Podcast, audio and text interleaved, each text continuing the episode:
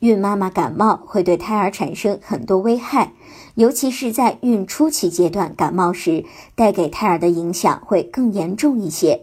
一旦度过了这个时期，感冒对胎儿的影响就会减至最小。当然，这里的感冒是指轻微感冒。如果孕妈妈属于严重感冒，并且长时间持续高烧，就会妨碍到子宫内胎儿的发育。在孕晚期，孕妈妈如果经常咳嗽，就比较容易引起早期破水，造成早产。如果是轻微的感冒，建议孕妈妈可以多吃一些水果，把毒素排出体外，多喝牛奶、橙汁也是不错的选择。增加这些富含营养食物的摄入，可以调整机体的平衡。